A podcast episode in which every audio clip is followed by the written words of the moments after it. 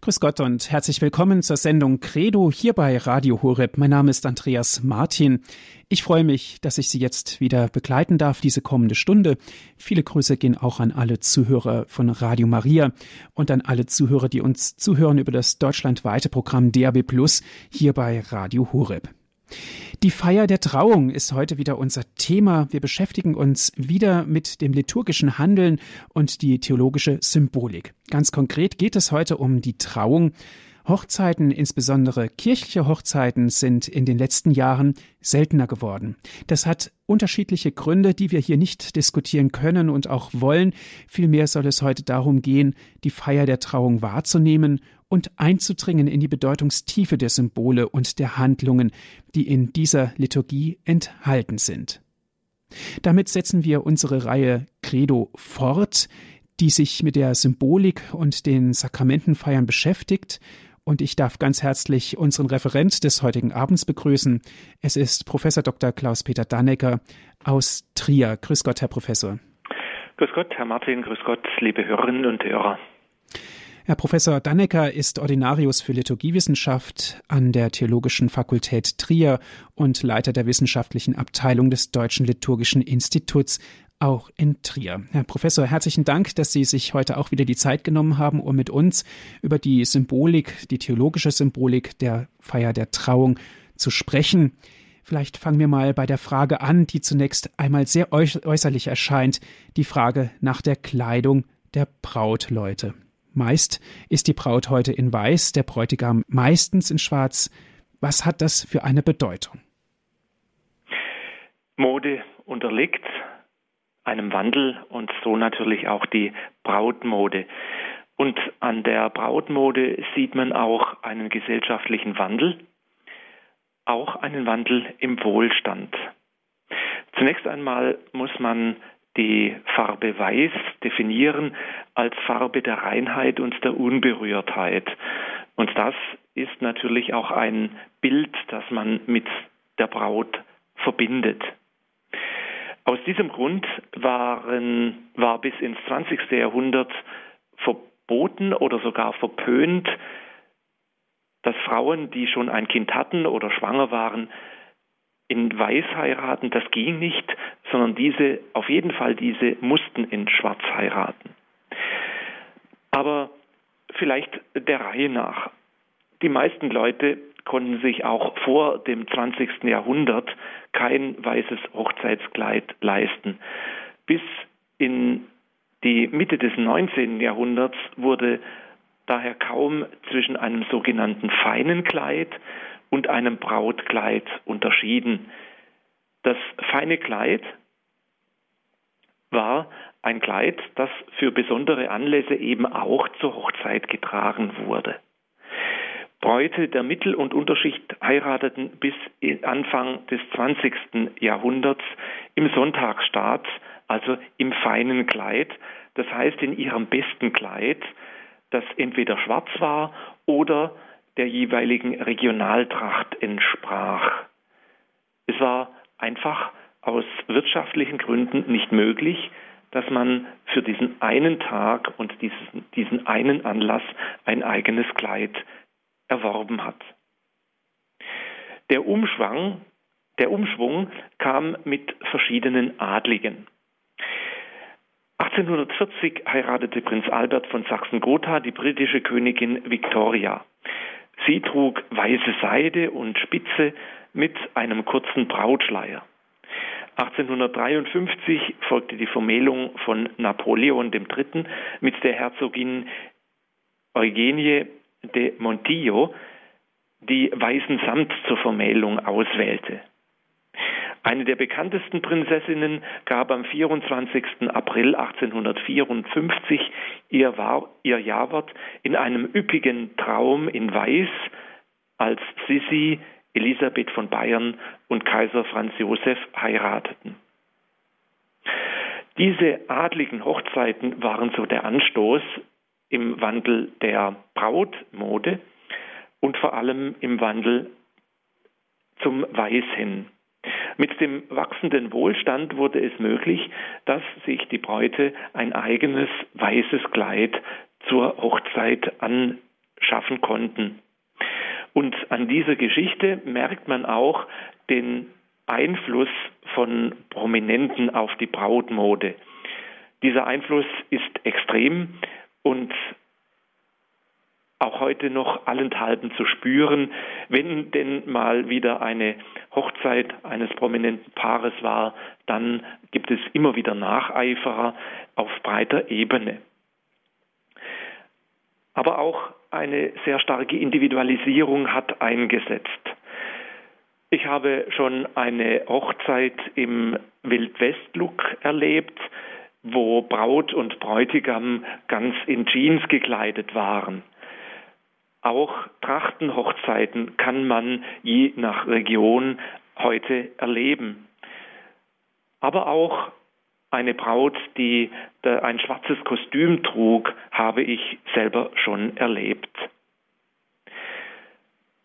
Es geht, was einem gefällt und auf gesellschaftliche Rückbindungen nimmt man weniger Rücksicht. Die Individualisierung nimmt zu, aber dennoch denke ich, dass der allermeiste, die allermeisten Hochzeitskleider in Weiß sind, wenigstens der Frauen. Beim Bräutigam hat sich der schwarze oder dunkle Anzug, der auch sonst bei feierlichen Anlässen getragen werden kann, ziemlich gut gehalten. Aber auch hier gibt es eine größere Individualisierung, sodass man Bräutigam in cremeweiß oder in anderen Farben erleben kann.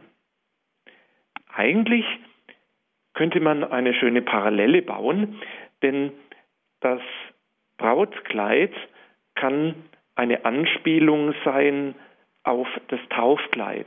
Das weiße Taufkleid, das uns erinnert an die an das Geschenk der Taufe und diese Taufe, die eben ausgedrückt wird in einem entsprechenden Lebensstand. Aber darin, darauf will ich nachher noch zurückkommen. Mhm. Ja, danke schön. Zunächst für Ihre erste Ausführung, Herr Professor Dannecker. An der Mode, wenn man sich mal umschaut in der Kirche bei einer Hochzeit, kann man ja sicherlich auch den gesellschaftlichen Einfluss, aber auch den gesellschaftlichen Status eventuell erkennen. Ähm, vor allem auch was die weltliche Feier betrifft. Nun meine Frage, kann man diesen Einfluss auch auf die kirchliche Trauung modifizieren und sehen? Ja, äh, natürlich kann man das sehen, denn ähm, die Trauung ist vielleicht wie keines, kein anderes Sakrament eine Verbindung zwischen gesellschaftlichem Status und kirchlicher Feier. Das hängt mit der geschichtlichen Entwicklung zusammen. Zunächst gab es gar keine kirchliche Hochzeitsfeier in den ersten Jahrhunderten. Sehr früh ist belegt, dass äh, die ähm, Christen aber den Bischof fragen. Im Brief an Diognet aus dem zweiten Jahrhundert heißt es, Sie, die Christen, heiraten wie alle anderen und zeugen Kinder, setzen aber die Geborenen nicht aus. Also die Christen heiraten zwar wie alle anderen Leute, aber sie gehorchen einem anderen Gesetz, dem Gesetz des Evangeliums. Sie heiraten in Christus. Und ähm, allein zunächst einmal diese andere inhaltliche Füllung äh, gehörte zum, äh, zur Feier, die eben sonst wie alle anderen Feiern auch war. Und es ist auch überlegt, dass vereinzelt der Bischof bzw. der Pfarrer um Zustimmung gefragt wurde und um seinen Segen. Dieser Segen ist dann immer mehr zur, äh, zur Hochzeitsfeier dazugekommen, die Entschuldigung, ähm, die dann ähm, zunächst im häuslichen Bereich stattgefunden hat und ein der ähm, Brautvater, der Hausvater hat über die Eheleute einen Segen gesprochen. Von dieser häuslichen Feier in der Familie ist dann praktisch die kirchliche Feier erwachsen, die immer mehr auch reguliert wurde zum Schutz der Frauen und um stabile Familien zu erhalten.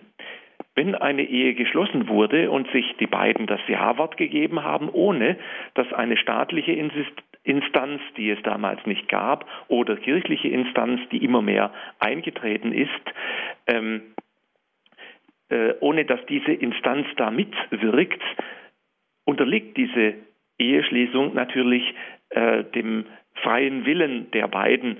Und häufig kam es vor, dass dann eben ähm, einer der beiden Partner keine Lust mehr hatte und dann den Partner verlassen hat.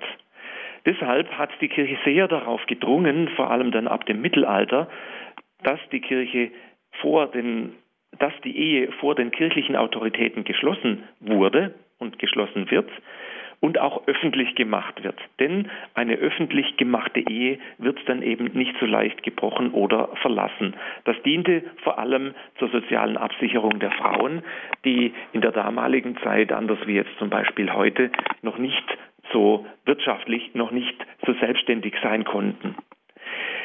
Also man sieht darin eine sehr deutliche Rückwirkung des gesellschaftlichen Umfeldes auch auf die Familien auf die Eheschließung.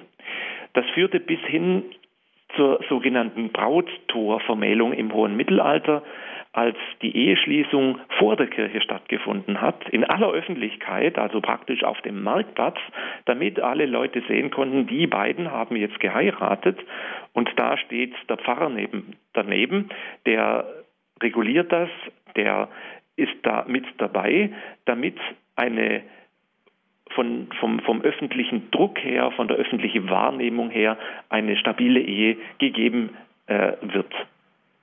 Aber auch heute ist der Einfluss der Gesellschaft auf die Eheschließung ziemlich groß. Eine Seite sind die schon erwähnten prominenten Hochzeiten, die auf die Feier, auch die kirchliche Feier, großen Einfluss haben und vor allem meine ich Filme, Filmhochzeiten, die einen großen Einfluss haben. Da will ich gleich noch ein Beispiel machen, aber auch die, ähm, die gesellschaftliche Entwicklung hat einen großen Einfluss, sodass es heute ähm, eher auch Event-Hochzeiten gibt. Ähm, wenn man im Internet ein bisschen rumsucht, dann wird man eine äh, germanische Hochzeit finden können nach einem angeblich germanischen Ritual, das es so natürlich nicht gegeben hat, sondern eher eine Erfindung aus der heutigen Zeit ist. Oder ähm, eine Unterwasserhochzeit, wo sich dann eben zwei Tauchbegeisterte dann unter Wasser in irgendeiner Weise ihr Jawort geben. Auch das färbt ab, man nimmt es wahr und meint, ach, das könnten wir ja auch machen. Da sind wir aber schon ziemlich weit entfernt von dem eigentlichen, was Hochzeiten sein soll. Noch zum Beispiel, was man auch in kirchlichen Hochzeiten immer mehr findet, Be zum Beispiel des Einflusses von Filmen. Und da möchte ich den Einzug beschreiben, das ein sehr sprechendes Beispiel ist. Vor allem der angelsächsische Bereich, also ähm, äh, England und äh, Nordamerika, haben bei uns durch die Filmindustrie einen großen Einfluss. Die Hochzeiten erfolgen in den, in den Filmen in, in der Form, die eben im dortigen Kulturkreis üblich ist. Und da taucht immer wieder die Szene auf, wo ein ältlicher Vater die blühend in weiß gekleidete junge im Leben stehende Tochter in die Kirche hereinführt und alle drehen die Köpfe um, erwarten gespannt, wie die Braut denn gekleidet ist. Und vorne sitzt etwas verloren allein der zukünftige und wartet genauso zusammen mit den anderen Leuten, falls da auch noch ein Pfarrer dabei ist, ist der auch dabei. Das ist ein Einfluss, den ich in den letzten Jahren sehr deutlich auch bei den kirchlichen Hochzeiten gespürt habe, wenn dann die Eheleute eine solche, einen solchen Einzug wünschen oder vorschlagen. Allein unser Ritual sieht das gar nicht so vor, und zwar aus gutem Grund sieht es, so, sieht es nicht so vor. Wenn man nämlich diesen Einzug etwas näher beobachtet, dann tritt der Vater mit seiner Tochter neben den Bräutigam. Der Vater übergibt die Hand der Braut, der Tochter an den Priester, falls er mitwirkt, und der führt die Hand dann weiter an den Bräutigam. Das ist der Ritus der Handübergabe und da spielt eigentlich sehr, ein sehr altes ähm, Verständnis von, von Hochzeit und von Ehe eine Rolle, nämlich dass, der, dass die Braut, die Tochter vom Besitz des Vaters übergeht in den Besitz des Bräutigams. Das hat sich bis heute vor allem eben in der anglikanischen Tradition so gehalten. Dort wird auch noch meistens, nicht immer, man kann da auch einen Ringtausch machen, da kommen wir nachher noch drauf zu sprechen, nur ein Ring angesteckt, nämlich der Bräutigam steckt seiner Braut einen Ring an als Zeichen, du gehörst jetzt mir.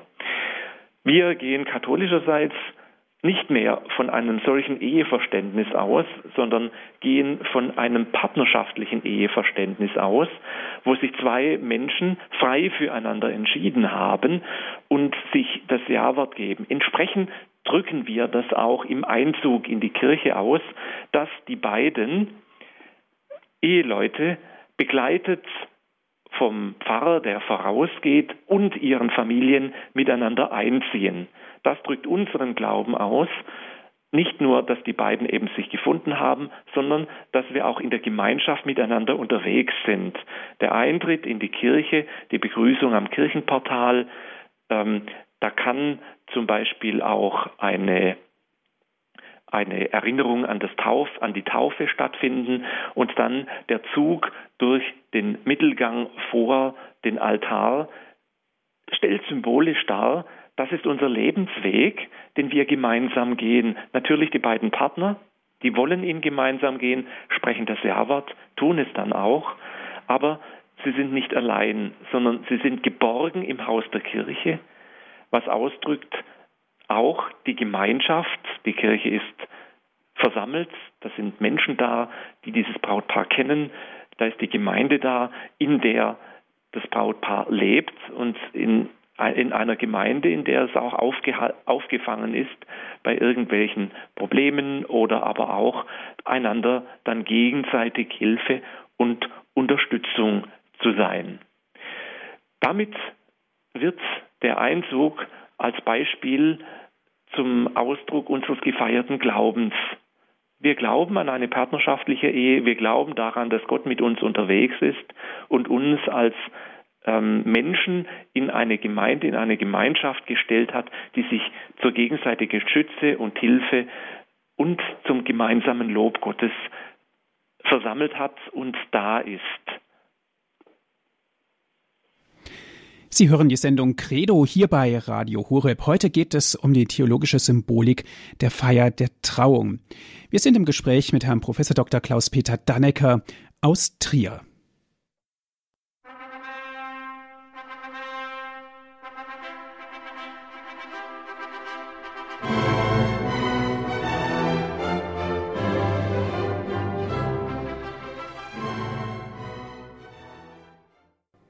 Sie hören die Sendung Credo hier bei Radio Horeb. Mein Name ist Andreas Martin. Heute geht es um das liturgische Handeln, die theologische Symbolik der Feier der Trauung. Mit uns verbunden ist Professor Dr. Klaus-Peter Dannecker aus Trier. Herr Professor Dannecker, Sie haben uns vorhin schon einige ja kritische Merkmale gesagt in Bezug auf die Feier der Trauung. Ganz kritisch habe ich jetzt auch mal von Felix Mendelssohn zumindest einen Teil des Hochzeitsmarsches eingespielt aus dem berühmten Sommernachtstraum.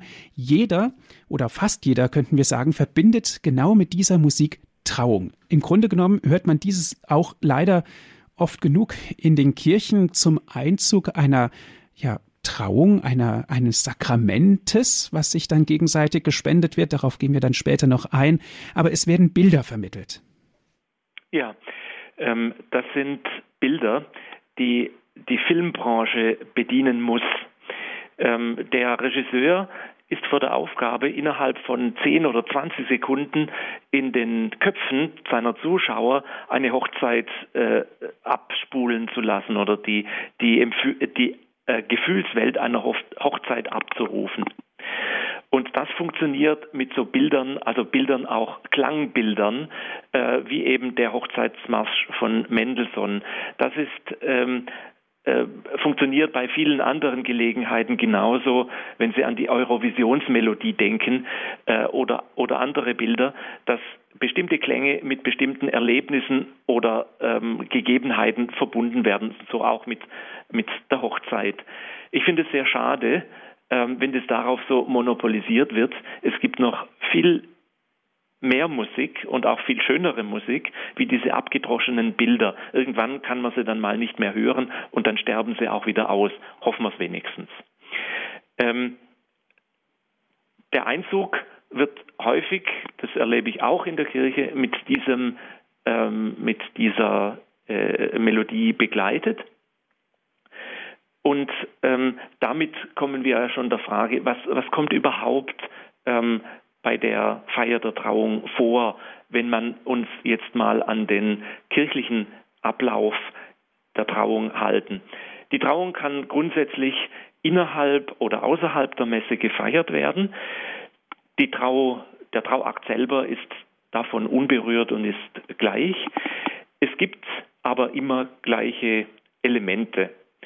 Äh, ein Empfang des Brautpaares an der Türe, ein ich habe es schon erwähnt, die Möglichkeit eines Taufgedächtnisses am Beginn, der Einzug, den ich schon etwas gedeutet habe, eine Begrüßung mit ähm, äh, dem Tagesgebet, dann ein Wortgottesdienst, ähm, wo eine unterschiedliche Anzahl von Lesungen vorgetragen wird, biblischen Lesungen vorgetragen wird, und dann die eigentliche Trauung, die eine Befragung der Trau Brautleute vorsieht, die Segnung der Ringe, der eigentliche Vermählungsspruch und die Bestätigung der Vermählung, dann den feierlichen Trausegen und die Fürbitten. Danach kann dann eben äh, die Eucharistie gefeiert werden oder der Segen zum Abschluss, wenn eben keine Eucharistie gefeiert wird. Herr Professor Dannecker, bleiben wir mal kurz beim Taufgedächtnis. Das haben Sie vorhin erwähnt. Ich könnte mir vorstellen, dass das viele unserer Zuhörer nicht erlebt haben. Was verbirgt sich genau dahinter? Ich habe es vorher bei der Frage nach, den, nach dem Brautkleid schon erwähnt, ähm, dass die Trauung man verstehen kann als Konkretisierung der Taufe.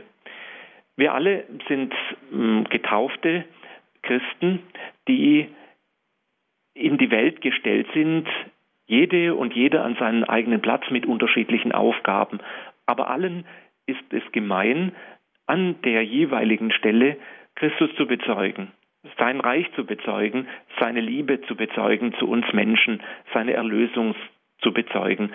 Und der Stand der Ehe hat da eine ganz besondere Aufgabe, diese Liebe Gottes zu uns zu bezeugen. Man kann also sagen, dass die Eheschließung, der Stand der Ehe, das Leben in der Ehe eine Konkretisierung des Grundauftrages der Christen ist, ähm, das Reich Gottes zu bezeugen genauso wie eben der Stand als Ordensleute oder eben äh, als Priester oder Diakon, das auch eine weitere Konkretisierung ist, die sich gegenseitig auch nicht alle ergänzen, sondern zum Teil ausschließen.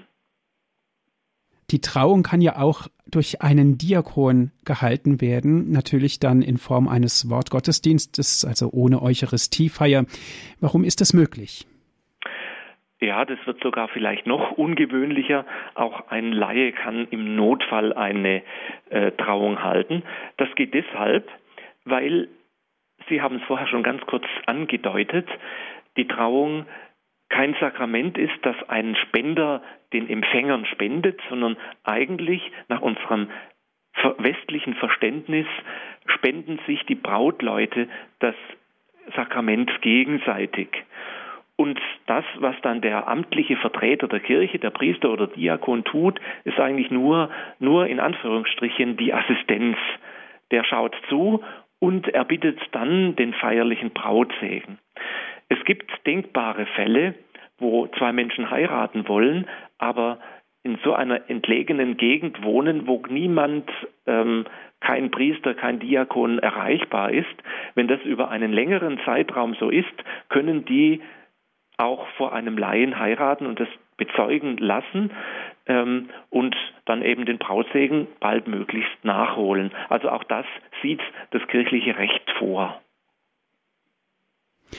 Das klingt sehr skurril. Ich stelle mir das jetzt mal gerade äh, sehr lebensnah vor. Wo könnte sowas passieren? Auf einer Hallig in, irgendeiner, in irgendeinem Meer zum Beispiel? Oder im Grunde genommen ist es doch ein bisschen aus der Luft gegriffen, dass ein Priester nirgendwo erreichbar ist. Oder geht es da um Krisensituationen, um Kriegsgebiete? Wo passiert sowas?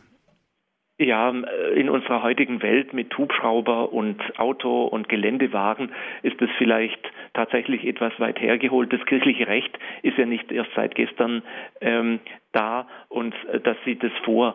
Ähm, ich denke, in Mitteleuropa wird es wohl kaum äh, der Fall sein, aber denken Sie mal an äh, die östlichen Länder, unsere östlichen Nachbarländern, also der weitere Osten, äh, wo die Kirche sehr stark äh, unterdrückt war und nicht funktionieren konnte, oder äh, in Südamerika, in, wo große Gebiete ähm, äh, nicht funktionieren und die Gemeinden von Katecheten geleitet werden, weil der Priester vielleicht einmal im Jahr hinkommt äh, und, und dort mit den Leuten Eucharistie feiert. Ähm, für solche Fälle ist, sind diese, äh, äh, ist, ist, ist diese Form denkbar. Mhm. Das ist aber nicht zu verwechseln wie zum Beispiel in Amerika, wo man mit dem Auto an so einen McDrive-Schalter fahren kann und dort wird dann plötzlich eine Trauung vollzogen, die letzten Endes ja auch noch rechtlich gültig ist. Nein, nein, das natürlich nicht. Auch ein solches Ehepaar muss vorbereitet werden, muss sich vorbereiten und ähm, eine äh, gediegene Brautvorbereitung ist ähm, sehr notwendig und ich glaube, dass da in unserer kirchlichen Praxis jetzt einmal von, vom deutschen Sprachraum ausgehend äh, noch einiges im Argen liegt und eine gediegene Brautvorbereitung äh, Not tut. Ich kenne es zum Beispiel aus Italien, wo die Brautleute sich über ein halbes Jahr lang einmal wöchentlich treffen und miteinander auf die Eheschließung vorbereiten. Ähm, das äh, bekannte Beispiel, ähm, eine Eheschließung ähm, bei uns geht mit einem oder zwei Gesprächen. Man kann dann noch an einem Ehevorbereitungstreffen teilnehmen, muss es aber nicht, während Leute, die äh, in den Orten eintreten wollen oder Priester werden wollen, äh, sich über Jahre vorbereiten müssen. Bis zur Priesterweihe vergehen sieben Jahre.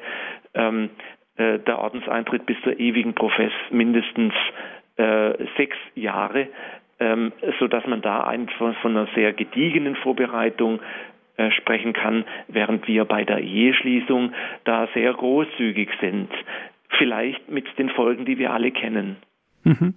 Nochmal zurück zur ordentlichen Trauung in Anführungszeichen nach der Verkündigung des Wortes Gottes und der Predigt gibt es ja die berühmte Befragung, Herr Professor. Das klingt auf dem ersten Blick erstmal verwaltungstechnisch. Könnte man rein theoretisch diese Befragung der Brautleute weglassen?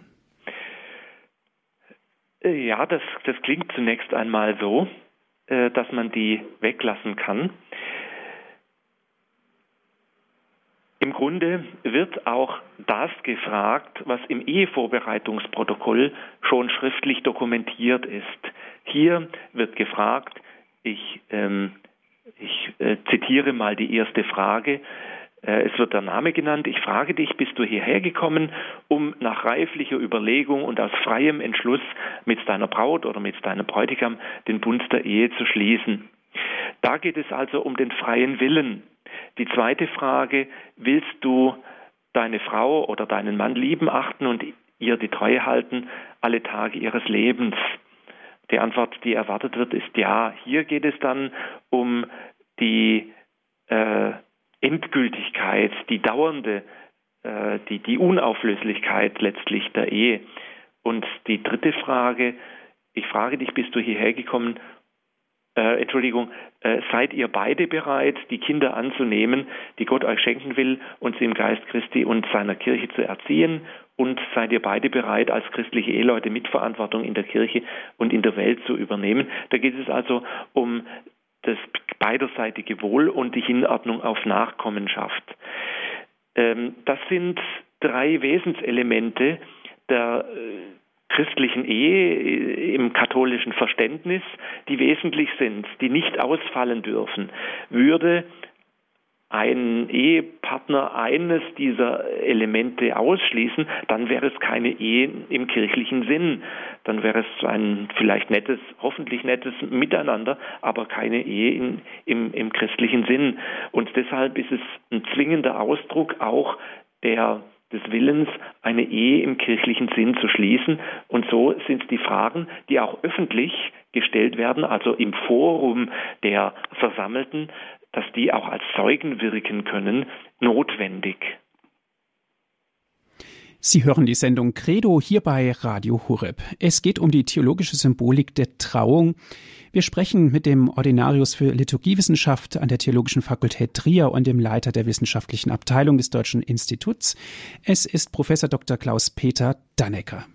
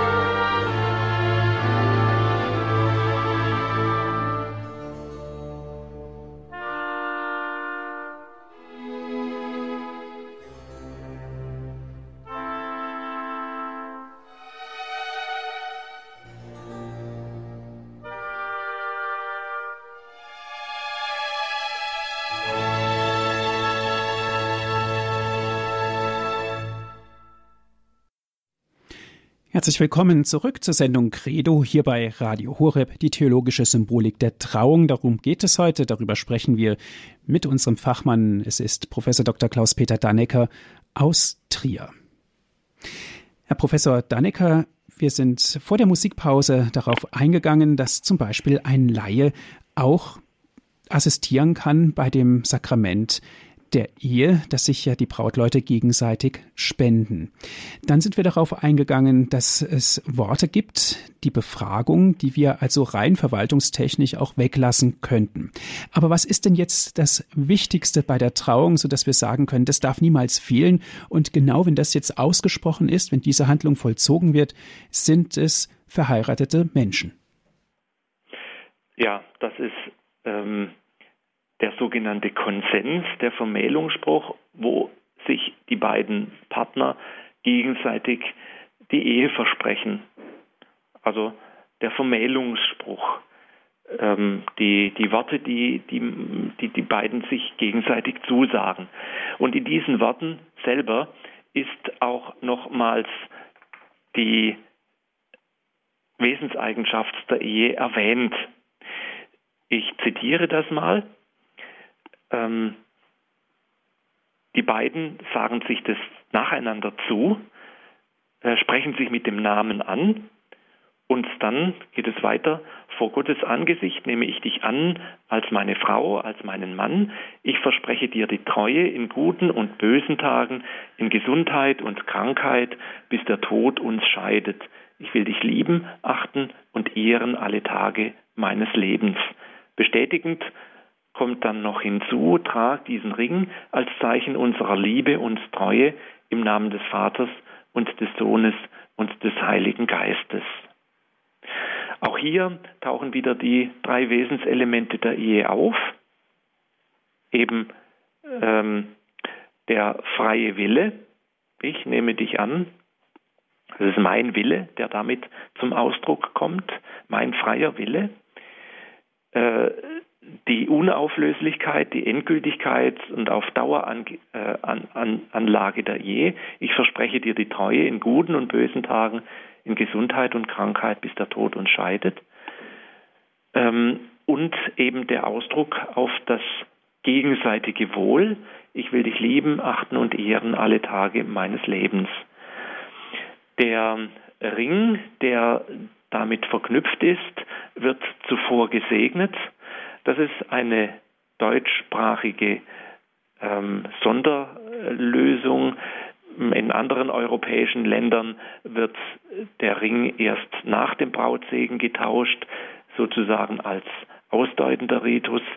Bei uns äh, ist es Tradition, dass der verknüpft ist mit dem Vermählungswort.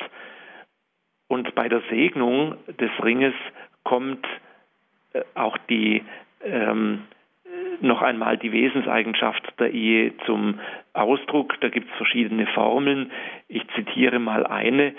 Treuer Gott, du hast uns Du hast mit uns einen unauflöslichen Bund geschlossen.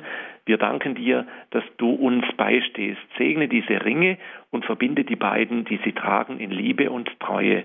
Darum bitten wir durch Christus unseren Herrn. Also hier kommt die Unauflöslichkeit zum Ausdruck und die Parallelität des Bundes Gottes mit seiner Kirche zum Bund, den, zum Ehebund, den Menschen miteinander schließen. Und ähm, auf diese Symbolik werden wir nachher im Brautsegen noch ein bisschen ausführlicher zu sprechen kommen. Ein wesentliches Merkmal ist ja auch der feierliche Trausegen. Sie haben es vorhin ganz kurz angedeutet. Was ist der feierliche Trausegen?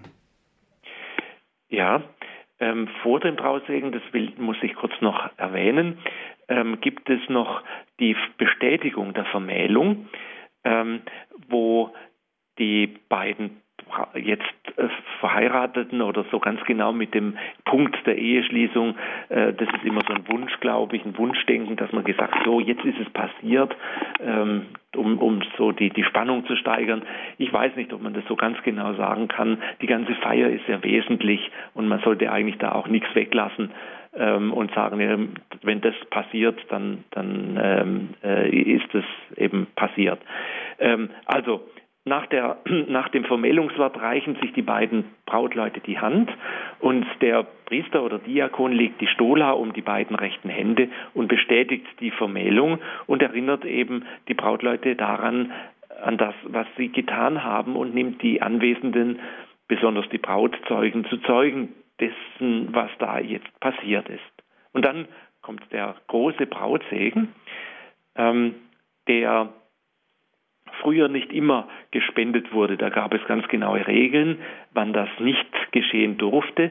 Zum Beispiel in den geschlossenen Zeiten des Kirchenjahres, also in der Advents- und Fastenzeit, da durfte äh, kein Brautsegen äh, gespendet werden, um äh, die Leute dann zu ermutigen, dann auch äh, ähm, in, in, in, den Festzeiten des Kirchenjahres zu heiraten und ihr persönliches Fest mit dem Fest der Kirchen des Kirchenjahres zu verbinden.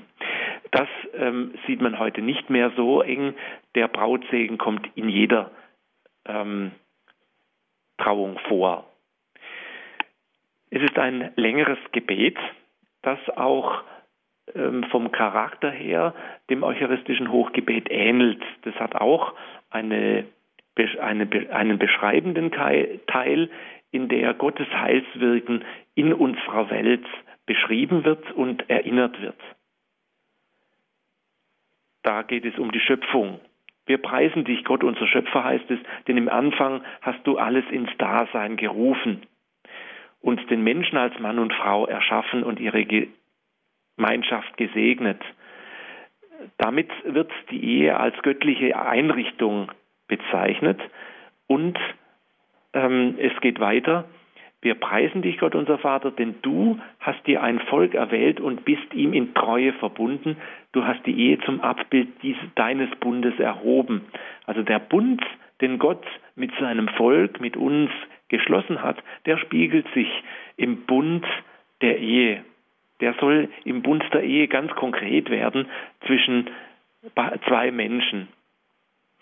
Und ähm, es geht dann auch weiter sehr realistisch. Dein Volk hat dir, hat die Treue gebrochen, doch du hast es nicht verstoßen.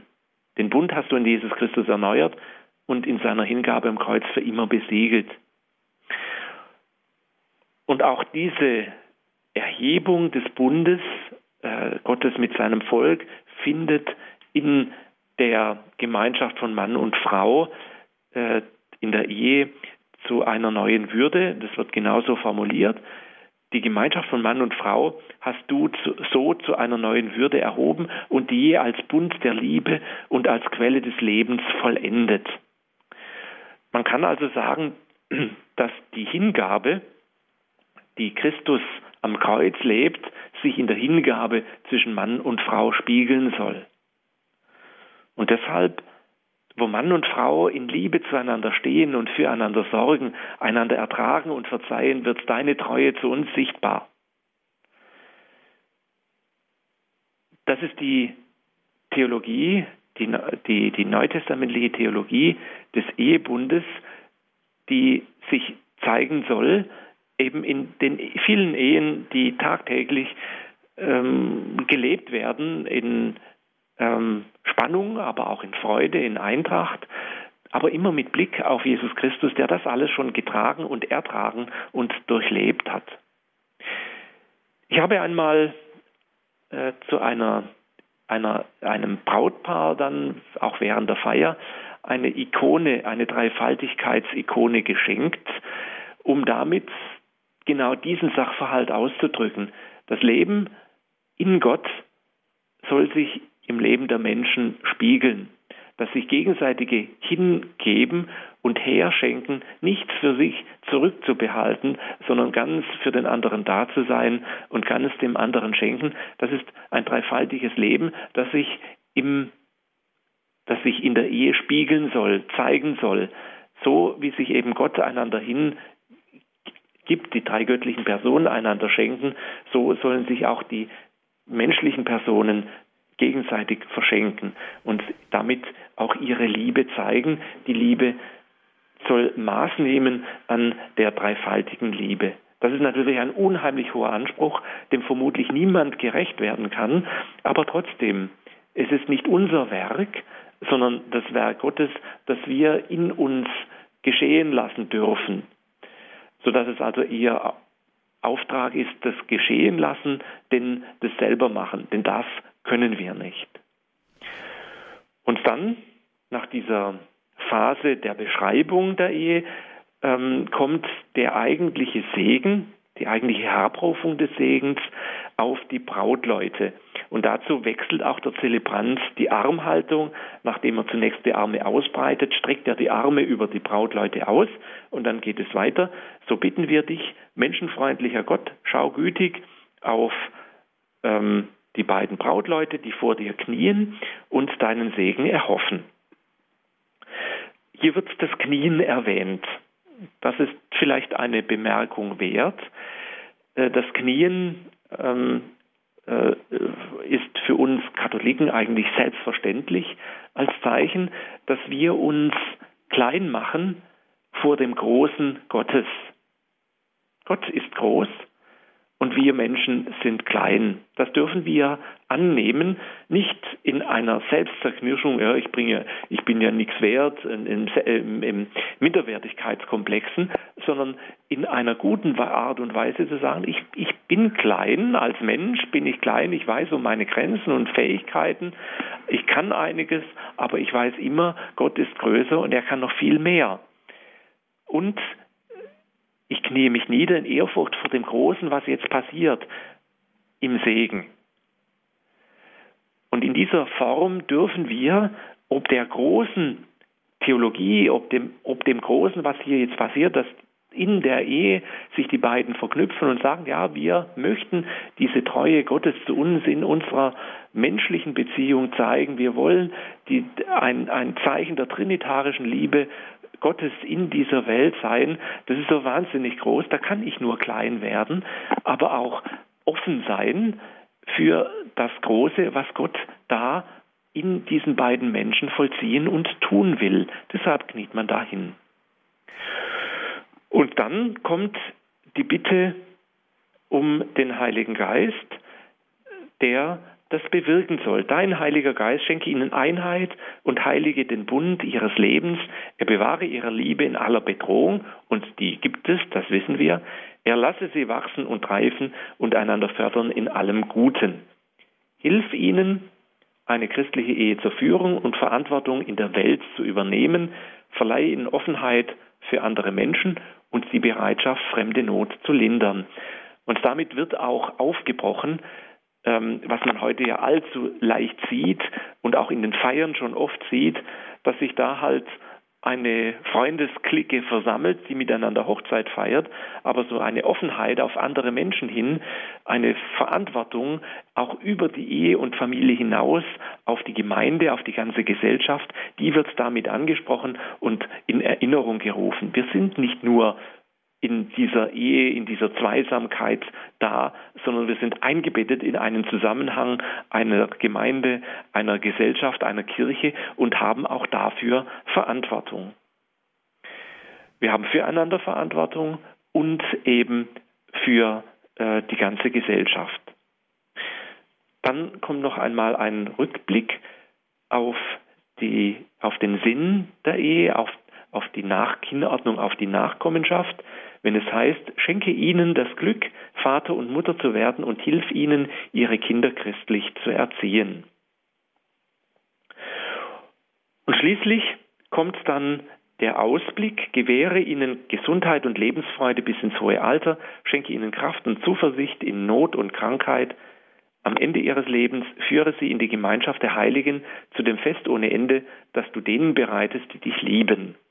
Damit wird ein Ausblick gegeben auf die grundsätzliche Ausrichtung unseres christlichen Lebens, das eben nicht in dieser Welt seine letzte Erfüllung findet, sondern eben bei Gott im Himmel, der, weil Gott uns eben dahin beruft, wo er uns eine Wohnung bereitet, nämlich bei sich in seiner Herrlichkeit, die noch viel, viel größer ist als das, was wir in dieser Welt erleben dürfen und was wir in dieser Welt haben. Und dieser Ausblick wird hier ganz bewusst in den Blick genommen, um ähm, die, die Eheleute, um den Eheleuten zu sagen, auch wenn das jetzt euer glücklichster Tag im Leben sein sollte, ihr dürft noch mehr erwarten. Gott verheißt uns noch mehr. Da gibt es ein noch viel größeres und viel schöneres Fest.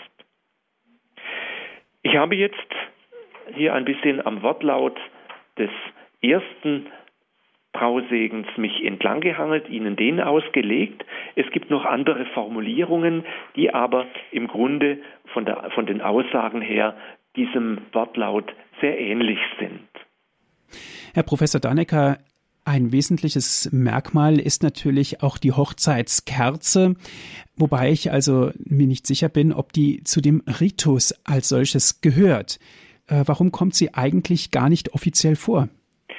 Ja, also der, der Ritus ähm, sieht die Hochzeitskerze gar nicht vor, was ich eigentlich schade finde. Ähm, aber gut, ähm, die, ähm, bei uns ist es Brauch, äh, eine Kerze, eine Hochzeitskerze zu haben, aber man muss keine haben. Das ist also eine äh, freigestellt. Ähm, was damit eigentlich sehr schön zum Ausdruck kommt, ist ähm, die, das Licht, das neue Licht, das jetzt im Leben dieser beiden Menschen angezündet wird. Und wenn man die Parallelität zur Taufkerze nimmt, eine Taufkerze wird entzündet, weil dem ähm, Täufling ein neues Leben, ein neues Licht angezündet wurde. Dieses Licht, diese Taufgnade konkretisiert sich in der Eheschließung. Deshalb könnte man auch die Taufkerzen bei der Eheschließung noch einmal anzünden und sagen, so, diese in der Taufe, das, was in der Taufe begonnen hat, dein Gott begleitet dich auf deinem Lebenswerk. Das wird jetzt konkreter. Er begleitet dich jetzt euch beide jetzt auf eurem gemeinsamen äh, Lebensweg. Einmal habe ich es erlebt, dass die beiden Brautleute aus ihren beiden Taufkerzen eine neue Kerze gestaltet haben und die beiden Taufkerzen so ineinander gewunden haben, um damit zum Ausdruck zu bringen, das, was in der Taufe begonnen hat, Gottes Wegbegleitung, die findet jetzt in der einen in, in, in einem gemeinsamen ehelichen Lebensweg ihren Ausdruck. Das Taufrituale, Entschuldigung, das Hochzeitsrituale sieht keine Übergabe von irgendwelchen Zeichen bei der Hochzeit vor. Wenigstens das Deutsche nicht. Im, in anderen europäischen Hochzeitsritualien äh, sieht man dann die Übergabe der Ringe. Ähm, man könnte aber nach dem Brautsegen nach dem Brautleutesegen, ähnlich wie jetzt bei der Priesterweihe oder bei anderen Feiern, eine Übergabe von ausdeutenden Riten, von, von Zeichen vorsehen und zum Beispiel die Brautkerze übergeben, die Hochzeitskerze übergeben und sie entzünden an der Osterkerze und damit zeigen, das österliche Licht Christi, das Licht des neuen Lebens, das ist jetzt euch gemeinsam in eurer Eheschließung dann aufgestrahlt.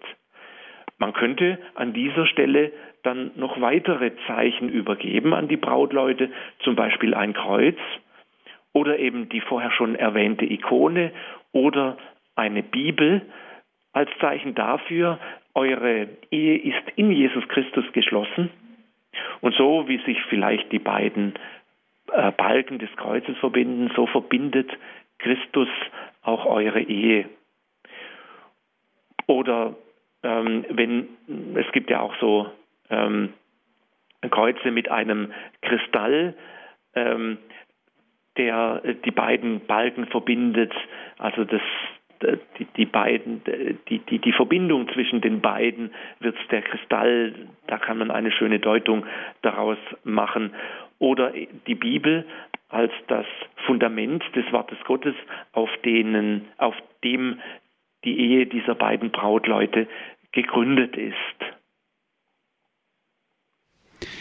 Dankeschön, Herr Professor gehen wir noch ganz kurz auf die Eucharistiefeier ein. Gerade in der Feier der Trauung wird sehr oft genug weggelassen. Im Grunde genommen ist es ja in sich ein Widerspruch. Ja, natürlich. natürlich. Und die kirchliche Empfehlung geht ja auch in, in die Richtung, dass eine ähm, eine Eheschließung in der Eucharistiefeier stattfindet. Wir haben aber das Phänomen, dass sehr viele Ehepaare sehr viele Brautpaare, Entschuldigung, eine kirchliche Trauung anfragen, die aber keine weitere religiöse Praxis haben. Und äh, eine einer Eucharistiefeier ähm, sehr fremd gegenüberstehen, was an sich schade ist, wo man auch sicherlich einiges an katechetischen Anstrengungen unternehmen sollte, um diese Brautleute hinzuführen zu einem Verständnis und zu einer äh, guten Art der Mitfeier der Eucharistie. Aber das geht halt oft nicht und da halte ich es dann doch auch für eine ähm, akzeptable Lösung, wenn man sagt, wir machen keine Eucharistiefeier. Aber Sie haben ja nach der Bedeutung der Eucharistiefeier gefragt. Jesus hat mit seinen Jüngern Mahl gehalten verschiedentlich in seinem Leben. Er hat mit den Menschen Brot geteilt, hat sogar Brot vermehrt, um sie zu speisen. All diese Mähler Jesu mit seinen Jüngern, mit den Leuten, die ihm nachfolgten, sind Zeichen seiner Gemeinschaft mit ihm. Er drückt damit aus, ich bin bei euch, ich stärke euch auf eurem Weg. Denken Sie an die ähm, Hungernden, die er gespeist hat, an die 5000, die abends müde und ausgelaugt waren, den hat er durch das handgreifliche Stück Brot wieder Kraft gegeben und Zuversicht, nicht nur durch sein Wort. Und diese Verbindung des Wortes mit dem Sakrament zeigt ganz deutlich eben die umfassende Sorge Jesu für die Seinen und die Gemeinschaft. Die Gemeinschaft im Wort und die Gemeinschaft im, im Sakrament. Und das alles wird eben dann auch ausgedrückt in der Eheschließung, die ja in unserem Verständnis eine Eheschließung in Jesus Christus ist.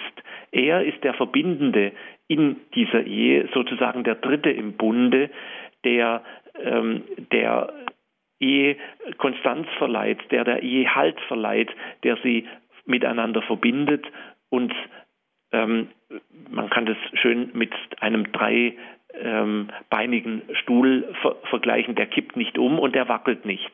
Und so gibt er eben der Ehe Stabilität. Und genau das wird eben in der gemeinsamen Eucharistie ausgedrückt. Er ist dabei, nicht nur im Wort, sondern auch im Sakrament. Und deshalb können auch die Brautleute bei ihrer Brautmesse die Kommunion unter beiden Gestalten empfangen. Als Zeichen dieser Gemeinschaft mit der Feiernden sieht das ähm, Rituale für die Feier der Trauung die Überreichung von Brot, Wein, Salz und Kerzen am Ende der Feier vor.